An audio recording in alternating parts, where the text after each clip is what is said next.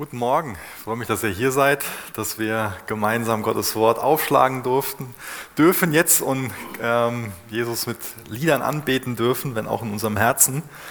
Ähm, und das sollten wir so nicht nehmen lassen. Anbetung ist eine Einstellung von unserem Herzen.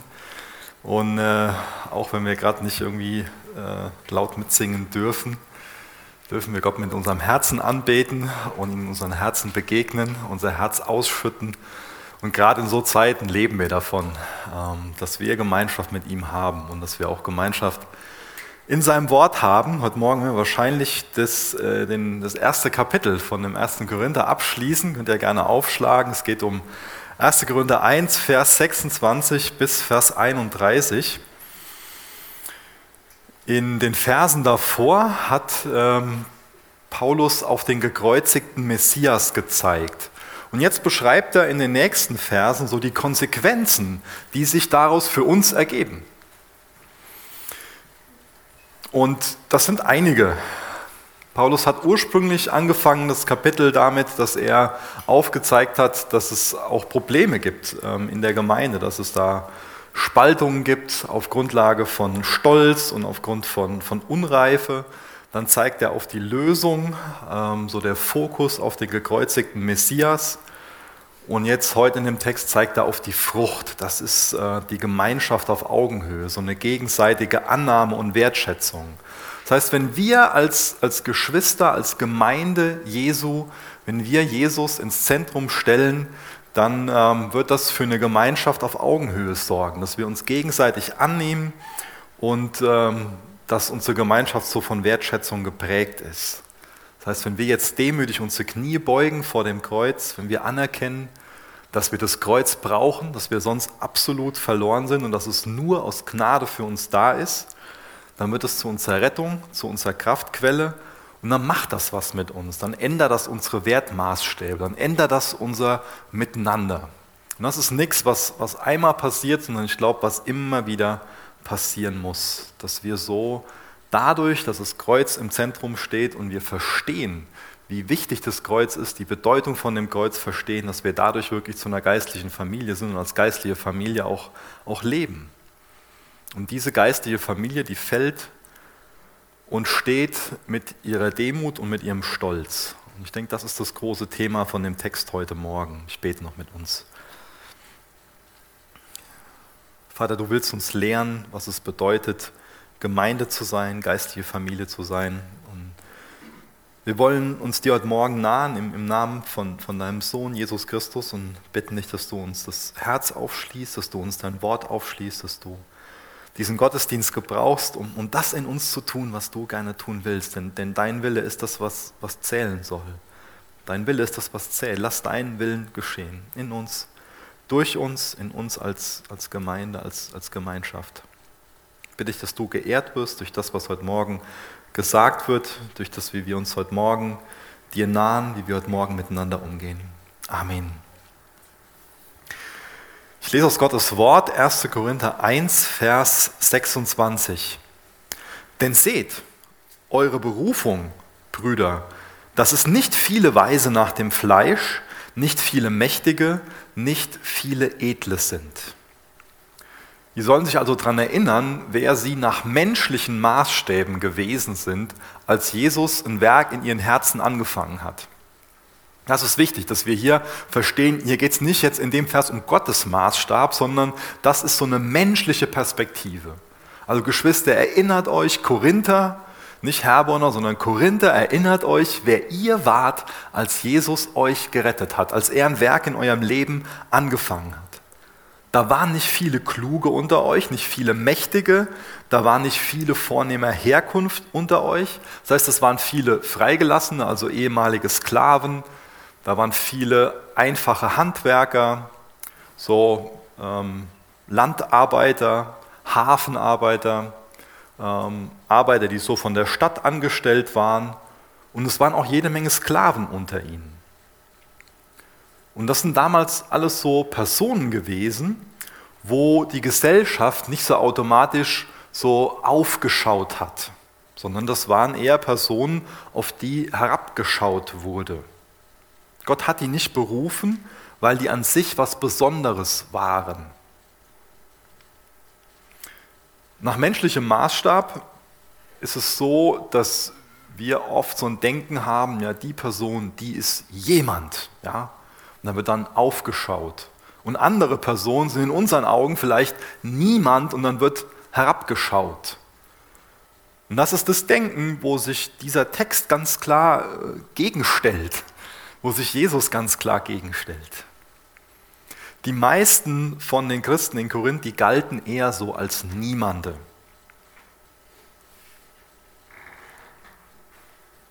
Und das ist ein Problem, wenn wir in diesen Kategorien denken, wenn wir meinen, so, ja, wir selbst wollen jemand sein, oder auch wenn wir von jemand anderem denken, hier so, das ist jemand.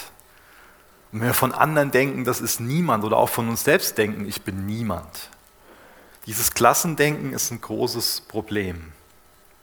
Denn jemand, der von sich selbst denkt, dass er niemand ist, der strampelt sich dann leicht dabei ab, dass er jemand werden will.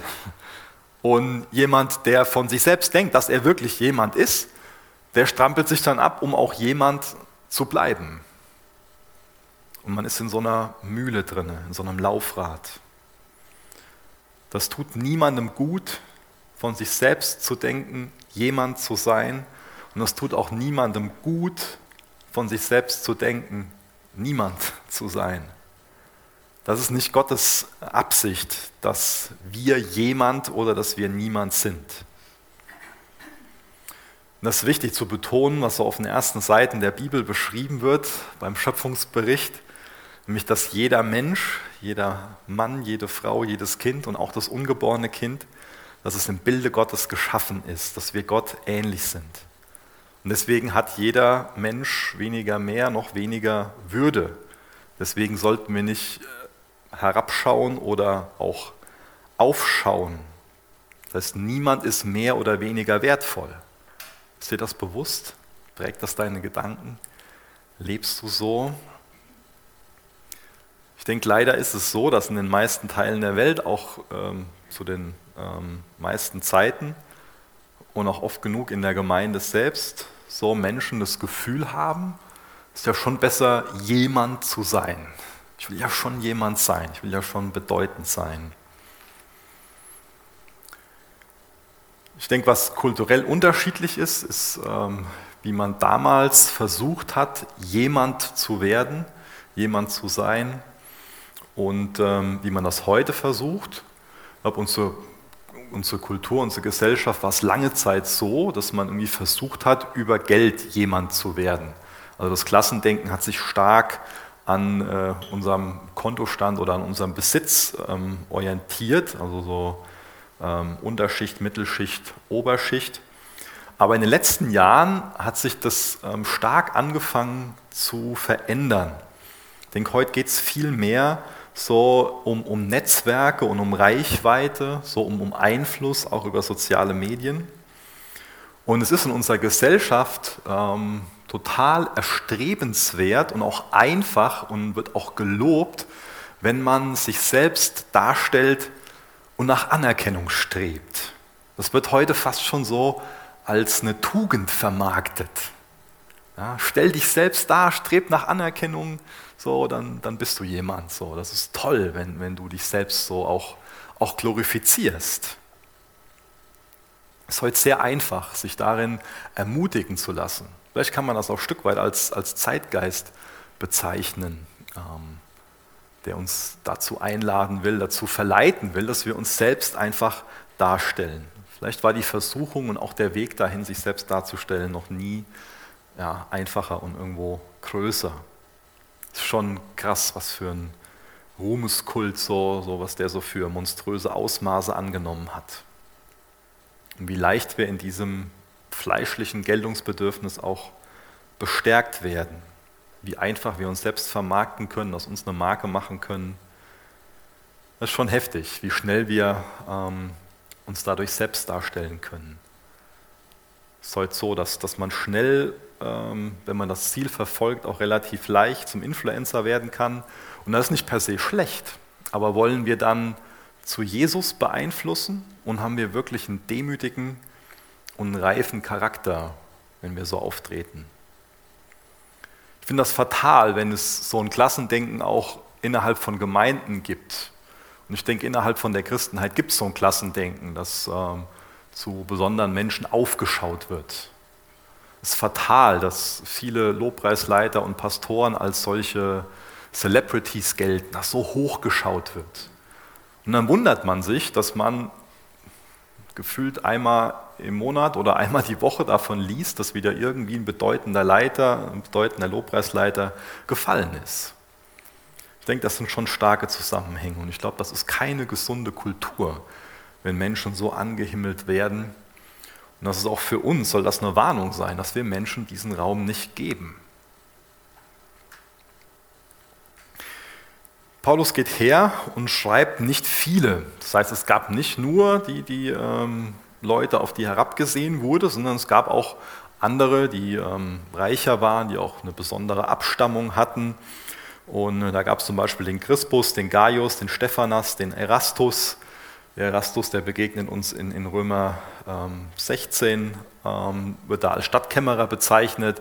Das heißt, Paulus ist schon klar, es geht jetzt nicht nur darum, dass jetzt äh, Gott hergeht und sagt, ihm sind nur diejenigen wichtig, auf die herabgeschaut wird.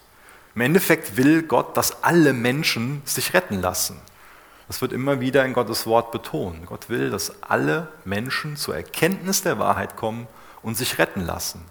Das heißt, wir dürfen nicht diesen Fehler machen, diesen Text so deuten, dass es angeblich darum geht, ja, ähm, jetzt sollen diejenigen, die in den Augen der Welt wenig gelten, die haben jetzt in der Gemeinde, sollen die dann jetzt diejenigen ähm, quasi leiten, die weniger gelten und den Ton angeben und dann müssen sich die anderen jetzt hier unterordnen. Das ist nicht der Inhalt von, von dem Text, den dürfen wir nicht so verdrehen und so verstehen. Ich glaube, der Text enthält eine Warnung für die Personen, ähm, die von sich selbst glauben, jemand zu sein. Weil jemand, der von sich selbst denkt, jemand zu sein, der braucht weniger Hilfe, der erkennt weniger seine Not, der erkennt weniger seine, ja, die Notwendigkeit für seine Rettung als jemand, der von sich selbst glaubt, dass er ein Niemand ist, dass er Hilfe braucht. Das heißt, wenn ich jetzt von mir meine, ich bin jemand, dann verstehe ich gar nicht, warum das Kreuz quasi ähm, seine Hände nach mir ausstreckt und mich, und mich retten will. Wozu brauche ich denn Rettung? Wozu? Ich bin's doch. Ich bin doch jemand. Und wenn ich, wie gesagt, meine, jemand zu sein, werde ich diese Rettung ablehnen. Aber jemand, der für sich selbst verstanden hat, dass er Rettung braucht, dass er Defizite hat, dass er einen Mangel hat, dass er Hilfe braucht, der ist auch in der Lage, Hilfe anzunehmen. Und wenn ich jetzt, wie gesagt, von mir meine, jemand zu sein, dann fällt mir das schwerer. Wenn ich meine, jemand zu sein, dann habe ich Stolz in meinem Herzen und dann kann ich meine Not nicht wirklich erkennen. Dann fällt es mir auch schwer, meine Not zu erkennen als Christ mich von Jesus umgestalten zu lassen. Wie ist denn deine, deine Herzenshaltung so Bezug auf dich? Hast du so ein Klassendenken? Meinst du selbst, dass du niemand bist oder jemand? Wie gesagt, beides nicht gesund. Oder lässt du dir von Jesus deine Identität zusprechen? Ich glaube, dass ähm, auch wichtig ist zu verstehen, was, was Demut bedeutet. Demut heißt nicht, es ist so eine falsche Demut, die sich so über allem schlecht macht, sondern ich glaube, Demut bedeutet, dass man von sich selbst weiß, was die Stärken und noch was die Schwächen sind und dass man für die Stärken Jesus die Ehre gibt und sich in den Schwächen von ihm vergeben und, und, und helfen lässt. Nicht gut, von sich selbst zu denken, niemand oder jemand zu sein. Ich habe eben schon mal bewusst gesagt, ähm, dass der Text nicht äh, in erster Linie an, an uns geschrieben ist, sondern an die Korinther, weil ich glaube, dass ähm, in den Augen der Welt unter uns unheimlich viele äußerst Privilegierte sind. Vielleicht ähm, verwirrt das jetzt den einen oder anderen, aber ähm, ich gehöre nicht zu, zu denen und, und, wahrscheinlich gehörst du auch nicht zu denen, die jetzt hier in erster Linie ähm, als die Niemande gelten, sondern wir gelten, wenn wir das zumindest weltweit bedenken, als die Jemande. Also ich persönlich bin ein, ähm, ein, weißer, männlicher Deutscher und durch meine Abstammung gehöre ich zur absoluten Oberschicht und bin absolut, ähm, jetzt fehlt mir das Wort, prädestiniert, nee, nicht prädestiniert, hilft mir, privilegiert, das wollte ich sagen. Danke, Manfred. Das, das ist die Wahrheit. Also wir, wir können den Text jetzt nicht einfach eins zu eins so lesen so, ja, ich gehöre zu dir niemanden, sondern zumindest ich muss von mir sagen, allein durch meine Abstammung und allein durch, durch meinen deutschen Pass gehöre ich zu diesen Privilegierten dazu. Allein dadurch habe ich den Hang, von mir zu denken, jemand zu sein. Und wozu brauche ich denn Hilfe? Ich kriege es doch auf die Reihe, mein Leben. Ich habe doch genug für alles, ist doch alles gut könnte man meinen. Das ist eine Versuchung, so zu denken. Deswegen, was für eine Haltung hast du persönlich? Wie denkst du da in Bezug auf dich? Wie denkst du in Bezug auf, auf deinen Nächsten? Wir lesen mal in Vers 27 weiter, da wird das alles vertieft. Vers 27 bis Vers 29.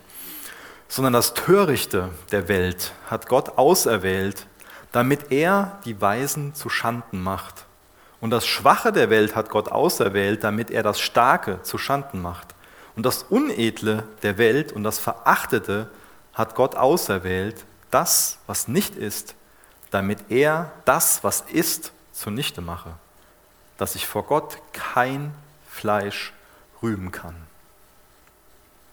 Gott bedient sich hier also der gängigen Kategorien von diesem menschlichen Denken, von der menschlichen Weisheit. Das ist der Kontext hiervon, dass in, in diesen Versen oder auch ähm, im zweiten Kapitel einfach menschliche Weisheit und Gottes Weisheit gegenübergestellt wird. Und Gott gebraucht hier diese Begriffe aus der menschlichen Weisheit. Törichte, schwache, niedrige, verachtete. So zu denken, entspricht menschlicher Weisheit, aber nicht Gottes Weisheit. Und das sind alles Formen sozialer Diskriminierung. Und was absolut außergewöhnlich ist, ist, dass es bei den ersten Christen ganz anders gewesen ist. Dass die Gemeinde ganz anders war. Dass die sehr inhomogen war, also sehr verschiedenartig. Da waren Sklaven und Freie, da waren Juden und Heiden, Männer und Frauen und die haben sich gegenseitig als Gemeinde, als geistliche Familie akzeptiert. Es ist wichtig, dass wir, das, dass wir das bemerken, dass es damals auch schon was sehr Skandalöses war, dass überhaupt Männer und Frauen im gleichen Raum gebetet haben. Dass es absolut skandalös war, dass Sklaven und Freie zusammen angebetet haben. Oder auch, dass das, Reichen, das Reiche und Sklaven, dass die beim, beim Abendmahl aus demselben Becher getrunken haben. Ja? Das war eine Revolution. Dass da vorne ein Sklave stehen kann und ein wohlhabender, einflussreicher Bürger, wie dieser Stadtkämmerer, sitzt und lässt sich lehren, hört zu, empfängt von diesem Sklaven. Das war eine Revolution. Da wurde also dieses menschliche Klassendenken ausgeblendet und eine ganz neuartige Form von einer geistlichen Gemeinschaft geschaffen, so wie Gott sich das gedacht hat. Also nach Gottes Weisheit, nicht nach menschlicher Weisheit.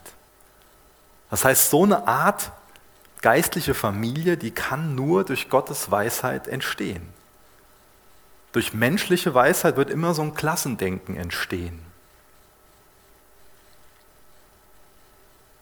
Es wird immer ein Klassendenken entstehen, nach menschlichem Standpunkt, nach menschlicher Weisheit. Menschliche Weisheit und Gottes Weisheit, das sind zwei ganz unterschiedliche Standpunkte und da liegt ein ganz, ganz großer Graben zwischen. Und es ist klar, dass aus einem menschlichen Standpunkt Gottes Standpunkt, Gottes Weisheit oft so als töricht angesehen wird. Von einem menschlichen Standpunkt aus ist vielleicht der Humanismus so ein, ein Gipfel der Weisheit.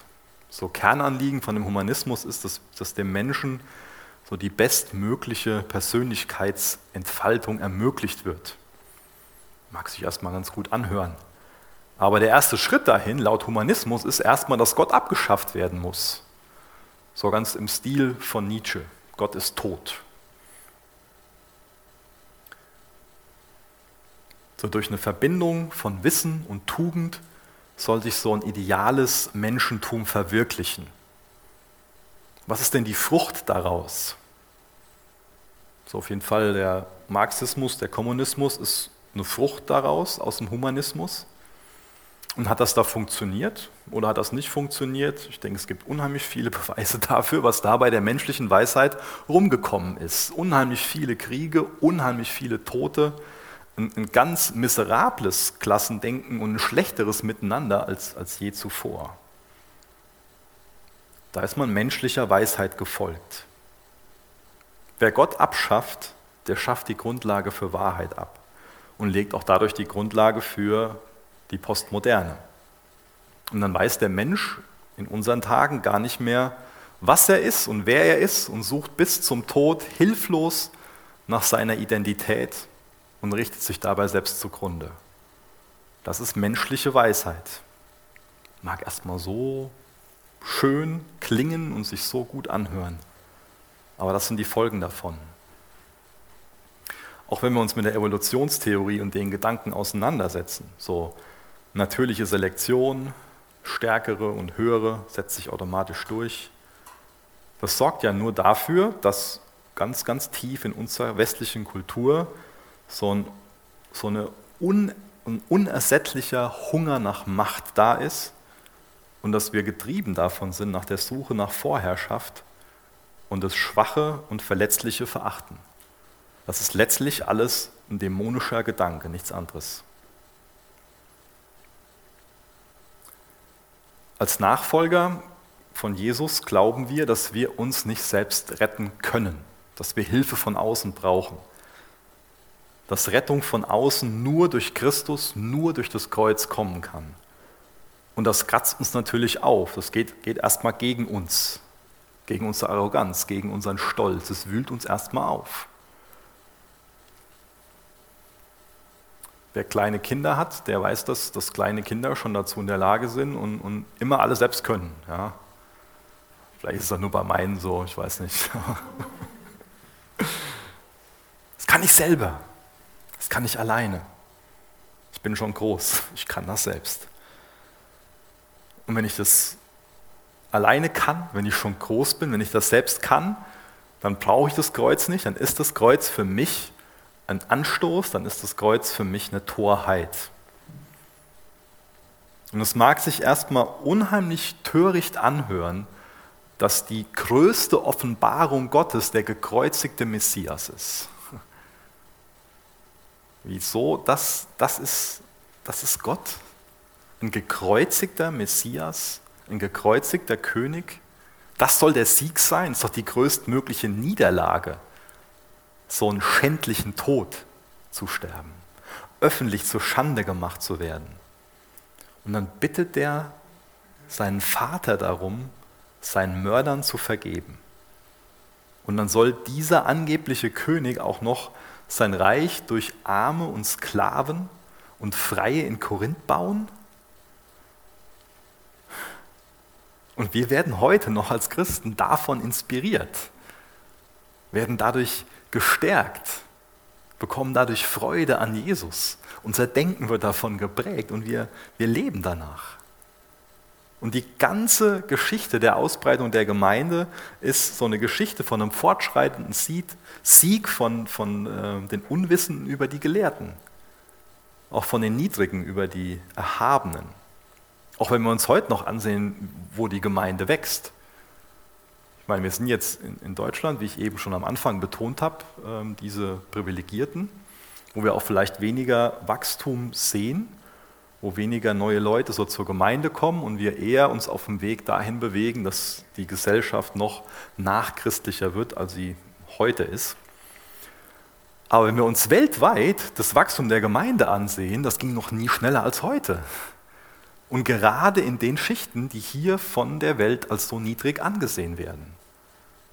Und auch gerade dort, was auch noch dazu kommt, wo, wo Christen verfolgt werden. In der islamischen Welt zum Beispiel. aber auch weiterhin das Wachstum in China oder in, in, in Afrika, in einigen Ländern dort, in äh, Südamerika, da wächst die Gemeinde gerade unter denjenigen, die als diese Niedrigen, die als die Niemanden angesehen werden. Rasend schnell. Und so offenbart Gott seine Weisheit.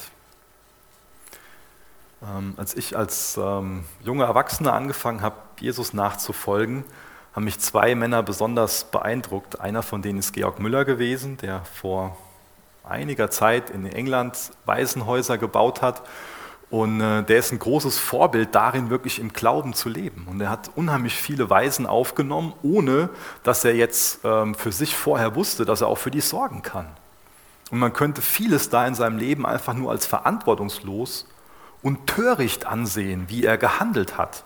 Könnte irgendwie die Hände über dem Kopf zusammenschlagen und müsste ihm vorwerfen, ja, der müsste doch erstmal sich um die Finanzen gekümmert haben und um das und das und das.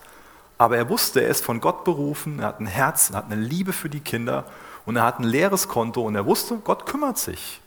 Und ähm, ihr könnt, ich empfehle euch, wenn ihr den nicht kennt, mal die Biografie von, von dem zu, zu lesen. Ähm, eine habe ich, die kann ich gerne ausleihen. Aber der hat unheimlich viele mutmachende ähm, Dinge dann erlebt. Ja? Dann sitzen die am Tisch und haben nichts, was sie auf den Tisch stellen können, was sie den Kindern zum Essen geben können. Und ähm, danken für das Essen. Und in dem Moment bricht die Achse von einem Milchwagen, der vor dem Tor bei denen vorbeifährt. Und die können die ganze Milch zumindest bekommen. Das ist nur ein Beispiel, eins von, von, von vielen.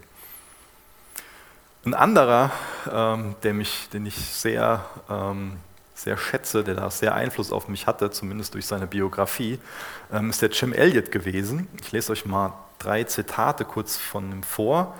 Ähm, und zwar ist er als, als junger Mann ähm, zu den Aukas gegangen, zu den Unerreichten, hat denen das Evangelium gebracht.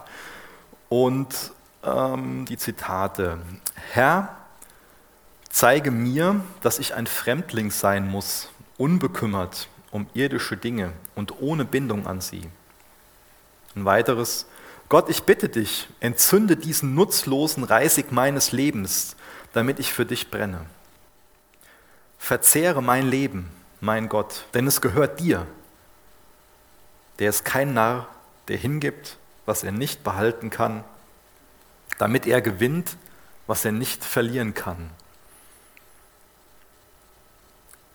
Er ist als, als Märtyrer, als ganz junger Mann gestorben. Noch da könnte man so die Hände über den Kopf zusammenschlagen und von sich meinen und so eine Verschwendung, dass der überhaupt als Missionar zu so einem Volksstamm geht. Der hätte ja auch die Fähigkeit gehabt, irgendwie Anwalt zu werden und sich um das und das zu kümmern. Jetzt wird er nach menschlicher Weisheit gedacht. Aber sein Leben hat unheimlich oder inspiriert heute noch unheimlich viele, weil sie sehen, der, der hat sein Leben für Jesus gelebt. Und der hat echt einen Unterschied gemacht. Menschliche Weisheit und Gottes Weisheit, da ist ein großer Graben zwischen. Und es ist wichtig, dass wir uns selbst immer wieder hinterfragen und ins Gebet gehen, nach welcher Weisheit wir persönlich leben. Nach welcher Weisheit lebst du? Vielleicht zeigt sich das am ehesten in den Zielen, die wir verfolgen. Also was ist für dich erstrebenswert? Was sind die Ziele? Worauf lebst du hin? Meine, ohne dass ein Mensch Ziele hat, lebt er gar nicht. Also jeder von uns hat irgendwelche Ziele, hat irgendwas, was uns bewegt, wo wir, wo wir sagen, so da, da will ich hin, da gehe ich hin. Da sind wir alle auf einer Reise und diesen Zielen ordnen wir Dinge in unserem Leben unter. Und da spielt auch ganz stark so eine Definition von Erfolg eine Rolle für unsere Ziele und, und, und Definition von Erfolg, das, das hängt eng zusammen. Also was, was sind deine Ziele und was ist deine Definition von Erfolg? In Bezug auf andere, wo dann sagst du, ja, die Person, die ist erfolgreich. Und auch in Bezug auf dich selber. Wann schaust du in den Spiegel und sagst dir, ich bin erfolgreich? Was sind dafür die Voraussetzungen? Da kommt menschliche Weisheit und Gottes Weisheit zu ganz unterschiedlichen Ergebnissen. Bei menschlicher Weisheit, ich habe eben schon so ein bisschen erklärt, so, so mit ähm, Selbstdarstellung, so was aus seinem auf sich selbst machen, auf sich selbst vertrauen, so das ganze Potenzial von sich rausholen, an sich selbst glauben und sich von seinem Herzen führen lassen. Und, und das ganze Thema Reichtum spielt da eine große, große Rolle. Aber was ist denn die eigentliche Definition von Erfolg von einem, von einem Jünger? Erfolg von einem Jünger ist im Endeffekt Abhängigkeit von Jesus und das Wachsen in so einer aufopfernden Liebe zu Gott und einer aufopfernden, sich selbst aufopfernden Nächstenliebe. Und das ist eine gute Definition davon. Und das sind zwei sehr, sehr unterschiedliche Definitionen. Das ist ein großer Unterschied, ob ich jetzt auf der einen Seite sage, ja, ich, äh, ich folge meinem Herzen und, und ich glaube immer an mich, ich mache was aus mir, ich bin mir selbst treu, ich verwirkliche mich selbst. Das ist eine ganz falsche Fährte. Oder ob ich sage, ich gehe auf meine Knie und sehe, dass ich Rettung brauche, das Kreuz, das ist, das ist meine, meine Kraft. Und ich will das Kreuz auf mich nehmen, nicht mich selbst verwirklichen. Es ist Erfolg, die Abhängigkeit zu Jesus zu erkennen. Es geht darum, ihm ähnlicher zu werden. Das ist das, ist das Ziel. Und dafür bekommt er das Lob und nicht ich selbst. Da geht es ja im Endeffekt wieder in Vers 29 drum. Dieser Vers erinnert uns neu daran, dass wir bei Stolz nicht so nach außen blicken sollten, sondern, also vielleicht geht dir das auch so, dass du Stolz einfacher bei anderen entdecken kannst als in deinem eigenen Herzen. Das ist schon mal so. Aber das ist tief in uns drin, das ist tief in unserem Herzen dass da so, eine, so ein Stolz ist, der immer wachsen will, der immer mehr Raum will. Aber in Gottes Gegenwart, da wird sich keiner von uns rühmen. Da wird niemand von uns irgendwie sagen, ja, so den Himmel habe ich mir verdient. Der kann aber froh sein, dass er mich jetzt hat hier. Jetzt wird es hier endlich, endlich besser. Ich habe hier noch gefehlt. Ja. Niemand von uns wird sich in Gottes Gegenwart rühmen. Und ich glaube, deswegen sollten wir auch keine Menschen rühmen. Auch gottesfürchtige Menschen, nicht wie den Petrus, den Paulus und Apollos. Ich glaube schon, man kann anerkennen, ähm, auch denke, ich das eben gemacht habe mit dem Jim Elliot oder mit dem Georg Müller, aber wenn ich jetzt so Menschen verherrliche, so absolut heraufschaue. Und Paulus sagt von sich selbst auch, dass man ihn als Vorbild nehmen soll. Man kann auch Menschen in einem gesunden Maß als Vorbild nehmen. Da will ich gar nichts gegen sagen. Ich glaube, wir sollten auch Vorbild füreinander sein, voneinander lernen. Aber dieses Hoch und runter, dieses jemand und, und, und das ist niemand, das ist das Ungesunde. Und das, das zerstört das Evangelium. Das Evangelium zerstört den Stolz in uns auch den Stolz von Kulturen, von Klassen, der sich automatisch entwickelt, den man schon mitten in die Wiege bekommt. Da ist es ganz klar, wenn man in Breitscheid wohnt, dass man auf Medenbach herabblickt und in Medenbach weiß man ganz genau, was da. Das habe ich auch nur genannt, weil ich nicht daherkomme. Also.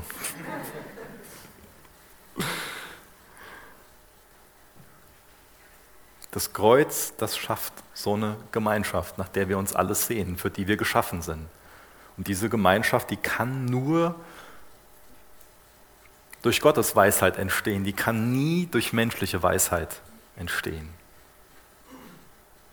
Und die Einheit, die kann sich nur um Jesus herum bilden. Die Einheit kann sich nur bilden, wenn das Kreuz, wenn, wenn der Gekreuzigte wirklich im Mittelpunkt von dieser Gemeinschaft ist. Vers 30 und Vers 31. Aus ihm aber kommt es, dass ihr in Christus Jesus seid, der uns geworden ist, Weisheit von Gott und Gerechtigkeit und Heiligkeit und Erlösung, damit, wie geschrieben steht, wer sich rühmt, der rühme sich des Herrn. Vers 30 fängt damit an und, und wir haben gelesen, aus ihm aber. Das ist so eine Art und Weise, wie, wie Paulus oft vorgeht. Dass er erst so ein, ein, ein menschliches Problem, eine Situation beschreibt und dann uns sagt, aber Gott. Ja. Paulus hat immer Freude daran, uns so aufzuzeigen, was die Lösung ist und auch was der Segen in Christus ist, wie Gott eingeschritten ist. Und da können wir schon mal Probleme bei haben, dem vielleicht so zu folgen. Wir, wir haben vielleicht schon mal eher unsere, unsere, unseren Blick so auf das Problem gerichtet und sind beunruhigt und, und lassen uns wenig davon dann weiter von ihm leiten, die, die Segnung in Christus zu sehen und auch die Lösung. Gott hat was Drastisches unternommen, um uns zu segnen. Er hat uns so viel bereitgestellt. Als Gläubige empfangen wir diese Weisheit, ist uns Jesus diese Weisheit. Wir bekommen ihn als, als Gerechtigkeit, als Heiligkeit, als Erlösung. Und das ist das, was wirklich zählt. Das wäre also auch wieder so eine ähm, Definition von Erfolg dem wir nicht uns selbst zuschreiben können, sondern der allein nur Gnade ist, der allein nur als Geschenk empfangen wird. Das ist das, was wirklich zählt, das angeeignet zu bekommen. Jesus als Weisheit, als Gerechtigkeit, als, als Heiligkeit, als Erlösung, das ist das, was wirklich zählt. Aber dann gibt es Menschen, die in den Augen der Welt es wirklich zu was gebracht haben, die vielleicht total reich geworden sind, obwohl sie aus, aus ähm, Verhältnissen kommen, wo sie nicht gute Voraussetzungen dafür hatten. Und dann wird an den Personen irgendwie aufgeschaut und der hat was aus sich gemacht. Aber was hilft es der Person denn, wenn sie dann am, am Ende von ihrem Leben da steht und die Hände voll mit Reichtümern hat, aber ohne Gerechtigkeit, ohne Erlösung, ohne heilig zu sein, vor Gott steht? dann, dann mag sie in den, in den, Augen der Welt jemand sein, der total weise ist, aber sie ist im Endeffekt in Gottes Augen nur, nur töricht, weil sie sich das Wichtigste, das, was Gott ihr geben wollte, weil sie sich dem gegenüber verschlossen hat, weil sie selbst jemand war und Gott nicht dazu gebraucht hat, um Gnade zu geben. Alles, was wir brauchen, ist eine Person, ist Jesus Christus. Er ist unsere Weisheit, er ist unsere Gerechtigkeit, unsere Heiligung und auch unsere Erlösung. Gerechtigkeit bedeutet, dass wir für nicht schuldig erklärt werden und obendrein, dass uns der Vater in Christus, in seinem, in seinem Sohn sieht, dass er uns seine Gerechtigkeit angeeignet hat. Heiligung. Das ist so ein lebenslanger Prozess, so mehr so zu werden, wie Jesus ist. Und dass wir in dem Zweck leben, den er für uns hat. Und wir wachsen in der Heiligung, nicht indem wir uns auf uns selbst konzentrieren, sondern indem wir auf Jesus schauen. Das ist auch mit der Gerechtigkeit so. Wenn wir auf uns selbst schauen, können wir verzweifeln. Aber wenn wir auf Jesus schauen, dann eignet er uns seine Gerechtigkeit an. Dieses Wort Erlösung, das ist ein Wort aus, aus dem ähm, Sklavenhandel. Erlösung bedeutet, bedeutet so eine, dass man freigekauft ist. Und das ähm, bedeutet für uns natürlich auch oder unterstreicht die Tatsache, dass Jesus bereit war, einen Preis für uns zu bezahlen am Kreuz. Er hat uns freigekauft. Aus diesen Zwängen der Sünder, aus der Schuld, hat die Rechnung beglichen. Im Endeffekt kann man hier auch so drei Zeitformen von der Erlösung sehen. Das eine, dass wir von der Strafe der Sünde gerettet wurden, dann, dass wir von der Macht der Sünde gerettet werden und dass wir zukünftig von der Gegenwart der Sünde gerettet werden. Und bei all dem, wer hat bei all dem die Initiative ergriffen? Es war Jesus Christus. Es sind Geschenke. Es ist allein Gnade, dass er sich nach uns ausstreckt und uns das alles aneignen will. Es ist allein Gnade, dass er uns erwählt hat, dass er uns durch das Evangelium vom Kreuz berufen hat. Es ist allein Gnade, dass er uns diesen Status, dass wir Gerechtfertigte sind, dass er uns den aneignet. Das heißt, das Ergebnis davon ist, wie wir in dem Text gelesen haben, dass wir uns dessen nicht rühmen können. Wir können nicht auf uns zeigen und sagen, guck mal, schaut mal, wie, wie heilig ich mich gemacht habe. Schaut mal, wie ich mich erlöst habe. Das geht nicht, haben wir keine Grundlage für. Deswegen rühmen wir Jesus und nicht uns selbst. Für das Geschenk können wir ihm einfach nur dankbar sein und auf ihn hin leben. Das heißt, wer das Evangelium verstanden hat, der, der kann nicht mehr irgendwie prahlen. Das geht an sich gar nicht. Weil das alles ein Geschenk ist. Von Anfang bis Ende ist es Gottes Werk und sein Geschenk. Und da jeder Gläubige in Christus ist und alles hat, was er braucht, warum sollten wir dann miteinander konkurrieren? Oder warum sollten wir dann uns, uns vergleichen, uns rühmen oder jemand anderen rühmen? Für irgendwas, wo, wo Jesus doch für gerühmt werden sollte. Wie geht das? Ich denke, da ist so eine, so eine Gefahr in jedem von uns drin, in unserem Herz. Das ist so ein Teil, dass wir es einfach lieben, uns selbst zu rühmen. Dass es so tief in uns drin ist, dass wir jemand sein wollen, dass wir diese Anerkennung bekommen wollen. Und wenn wir irgendwas gut machen, dann, dann fällt es auch oft einer anderen Person auf, dann werden wir dafür gelobt. Und, und wen, wen loben wir dann dafür? Klopfen wir uns selbst auf die Schulter oder, oder zeigen wir auf Jesus? Meinen wir für uns so, das verdiene ich, ich habe das ja auch so gut gemacht. Oder geben wir Jesus die Ehre dafür? Und das muss uns ja klar sein, dass das keine Sache ist, kein Wachstumsschritt ist, den man jetzt ähm, einmal gelernt hat, wie jetzt ein kleines Kind einmal laufen lernt, dann ist es immer so. Das ist ja eine Sache, die wir immer wieder lernen müssen, wo wir immer wieder in der Gefahr stehen, dass wir uns selbst dafür rühmen und nicht Jesus, dass wir irgendwie meinen, ich, ich verdiene das. Ich verdiene das. An sich so eine, so eine stolze Aussage, oder? Ich verdiene das. Oder was auch so eine ganz stolze Aussage sein kann, ist so dieses, ich werde nicht genug beachtet. Die Demut ist da anders. Die, die Demut weiß, das ist ein, ist ein Geschenk. Oder die Demut, die ringt auch darum, wie sie den Nächsten dienen kann. Für wen kann ich beten, für wen kann ich da sein, wen kann ich ermutigen. Demut betet vielleicht auch, auch heute. So, Vater, heute ist Sonntag und ich habe vielleicht eine schwierige Woche gehabt und ich denke gerade, ich bräuchte mal das und das und jemand müsste mal, aber ich bitte dich darum, hilf du mir dabei, ein Segen für jemand anderen zu sein. Heiliger Geist, für mich, lass mich ein Segen sein. Wie kann ich heute Morgen jemanden ermutigen? In äh, Römer 3, Vers 27, müsst ihr jetzt nicht aufschlagen, also da fängt es an, dass Paulus so was erklärt, dass es auch etwas gibt, ähm, was ich als, als religiösen Stolz bezeichnen würde. Also er beschreibt es da, dass die Juden im Endeffekt damit prahlen, dass sie das Gesetz Gottes empfangen haben und ähm, dadurch von sich selbst denken, ich bin jemand. Ja? Also ich bin ein Jude, ich habe das Gesetz Gottes empfangen, ich bin jemand. Und die das nicht empfangen haben, das sind die Niemanden. Und das ist auch eine, eine ganz ähm, eine ganz sündige Dynamik, die entstehen kann, dass man so einen religiösen Stolz entwickelt. Ich denke, das ist auch eine ganz hinterhältige Art von, von einem Stolz. Und auch davon sind wir nicht, nicht gefeit. Ich glaube, auch eine, eine andere hinterhältige Art von einem Stolz ist so eine, so eine falsche Demut.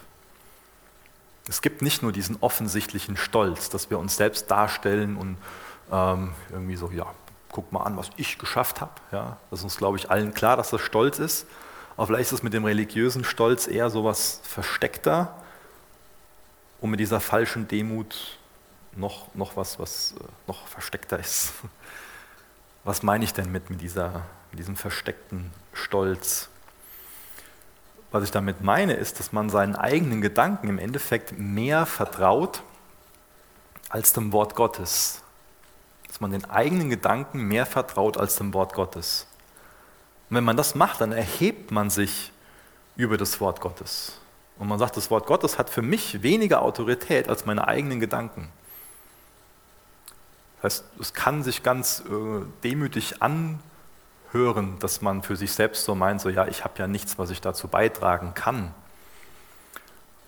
Aber wenn mir das Wort Gottes sagt, dass es Gnade ist, dass mir persönlich diese, diese Erlösung, diese Dinge, die ich eben beschrieben habe, diese Gerechtigkeit, dass mir das angeeignet wurde, dass ich durch viele andere Stellen weiß, dass jeder Christ anvertraute Gaben hat, Fähigkeiten, Möglichkeiten hat, dann sollte ich da dem Wort Gottes Glauben schenken und nicht meinen eigenen Gedanken Glauben schenken, die mir vielleicht irgendwie sagen, ja, ich bin nicht genug, ich kann nichts dazu beitragen, ich habe ja nichts zu geben. Wenn ich nur die Gaben von der Person XY hätte, dann könnte ich ja. Das ist im Endeffekt auch ein, ein verkappter Stolz und muss auch als der von uns erkannt werden und auch als Stolz vors Kreuz gebracht werden. Das sind Gedanken, die wir uns vergeben lassen sollten, wo wir ein biblisches Denken brauchen, wo wir uns von Jesus zusprechen lassen sollten, dass wir diese Dinge, die ich eben beschrieben habe, die in diesem Text stehen, dass uns die angeeignet wurden. Dass wir zum Kreuz kommen und sagen, ja, ich bin nicht genug, aber in Christus habe ich, was ich brauche, um als sein Kind zu leben. Das ist ein geistlicher Gedanke. Und vielleicht sind wir auch als ähm, Evangelikale besonders anfällig für so einen religiösen Stolz. Wir meinen es ja schließlich so ernst. Ja? Vielleicht sind wir dadurch besonders empfänglich für so einen religiösen Stolz. Hast du wirklich leere Hände? Das ist eine Frage, die ich mir oft stellen muss. Habe ich ein Herz, was sich bewusst ist, wie, wie, wie sehr ich von, von Gott abhängig bin, wie sehr ich ihn brauche? Wie sehr brauchst du Gott, um in der Schule klarzukommen? um mit deinen Kindern, deinen Eltern klarzukommen, mit deinem Chef klarzukommen, was auch immer der, dein Kontext ist. Wie sehr brauchst du Gott, um in der Situation als sein Kind zu leben? Kannst du das aus dir selbst heraus oder agierst du da abhängig? Bist du da groß und, und kannst das? Oder lässt du dir von Gott helfen? wenn ich keine, keine Hilfe brauche, wenn du keine Hilfe brauchst, dann lassen wir auch keinen Platz für Gott in dem Ganzen. Und dann brauchen wir uns auch nicht wundern, warum Gott in unserer Familie keine Rolle spielt oder in der Schule, auf dem Arbeitsplatz oder auch bei uns in der Gemeinde. Auch im Dienst können wir Gott ausgrenzen. Wir haben ja schließlich schon länger Erfahrung da drin oder was wir auch immer dafür für ein Denken entwickeln können. Wir können auch Gott aus unseren Diensten hier rauslassen und ihn ausgrenzen. Und dann kommt er darin nicht vor. Wie fatal. So eine Verunsicherung, auch so eine Angst vor Unbedeutsamkeit, das ist was, was Menschliches. Aber in Jesus bin ich angekommen.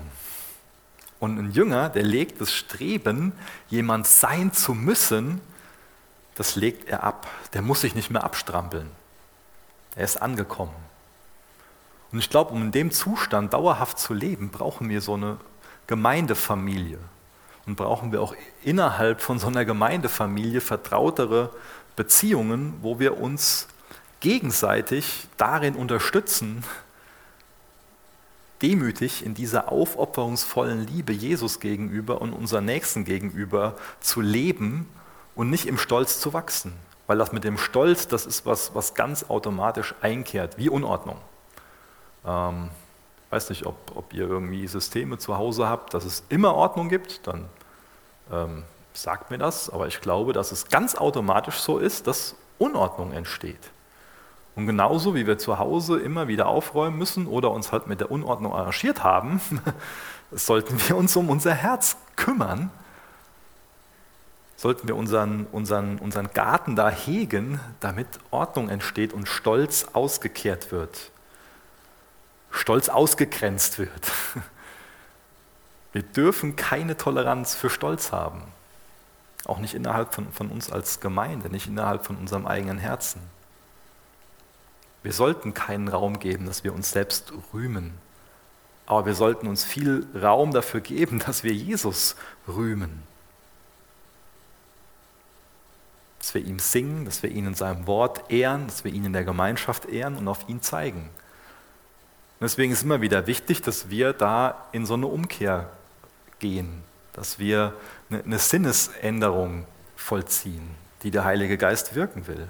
Dass wir unsere Haltung überprüfen, dass wir uns jetzt auch im Lobpreis die Zeit dafür nehmen und, und fragen, Jesus, was habe ich da für eine Haltung? Wo schaue ich an anderen hoch? Wo schaue ich herab? Wo rühme ich mich selbst? Wie sehr habe ich diese demütige Haltung, dass ähm, ich mir von dir in allem helfen lasse und das wirklich tief im Herzen verstanden habe, ich brauche deine Hilfe. Wie sehr lasse ich dann Platz für dich in, in, in den Dingen? Und wie gesagt, ich glaube, wir brauchen auch neben Umkehr diesen Aspekt Gemeinschaft. Ich glaube, wir brauchen so enge Beziehungen, die nach und nach wachsen, die auch sehr angefochten sind, die immer wieder von Vergebung leben, die wachsen müssen, wo man, wo man so Reflexion braucht, wo es auch um Rechenschaft geht. Und ich glaube, wir brauchen auch Dienst. Ich glaube, es ist wichtig, dass wir unsere Gaben einbringen, dass wir uns hingeben, dass wir unsere Zeit geben, dass wir, dass wir dienen. Ähm, Beispiel kommt mir gerade nur in den Sinn. Am, am Donnerstag hat mein, mein, Sohn wieder Fußballtraining gehabt und ähm, so, äh, das war sehr unkoordiniert, was da auf dem Platz stattgefunden hat und konnte so von oben drauf gucken und hat dann so, keine Ahnung, 20, 25 kleine Jungs gesehen, die dann da, kleine große Jungs gesehen, die dann da den Ball hinterher rennen und von außen kann ich schnell sagen so, oh, ist ja alles, was, was macht ihr denn da? Aber wenn ich selbst auf dem Platz stehe, ist es was ganz anderes. Es ist was ganz anderes. Und ich glaube, genauso ist es auch in der Gemeinde. Wenn man von außen drauf guckt, kann man schon mal meinen, die Hände über dem Kopf zusammenschlagen. Aber wenn man mittendrin ist, dann kann man gemeinsam lernen und in Anführungsstrichen das Spiel einüben, den Dienst einüben, sich gegenseitig dabei unterstützen, in, in dieser demütigen, aufopferungsvollen Liebe zu wachsen und sich gegenseitig dabei zu unterstützen, Jesus ähnlicher zu werden. Ihr könnt gerne noch mit mir aufstehen. Ich will noch, noch beten.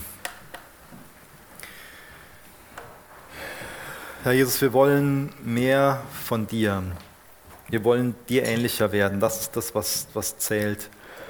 Wir wollen uns über dich rühmen. Du bist unsere Weisheit. Und offenbar du, wo wir nach menschlicher Weisheit leben und deine Weisheit ablehnen, hilf du uns da echt in eine ja, dass, sich, dass sich wirklich eine Umkehr, eine, Sinnesänderung in, unserem Denken vollzieht und sich in unserem, in unserem Handeln zeigt. Zeig du, wo wir uns selbst rühmen oder wo andere eine Position in unseren Augen eingenommen haben, die nur du einnehmen solltest. Du weißt, was du in unserem Herzen tun willst. Du bist ein wunderbarer Hirte. Und deine, deine Barmherzigkeit und deine Güte führt uns zur Umkehr. Wirkt das in uns. Hilft, dass wir aus der Umkehr leben, konsequent. Und hilft, dass wir diese Beziehung entwickeln, wo wir das mit anderen Menschen teilen. Und hilft uns dabei zu erkennen, was unser Platz im Leib ist, was unsere Rolle ist.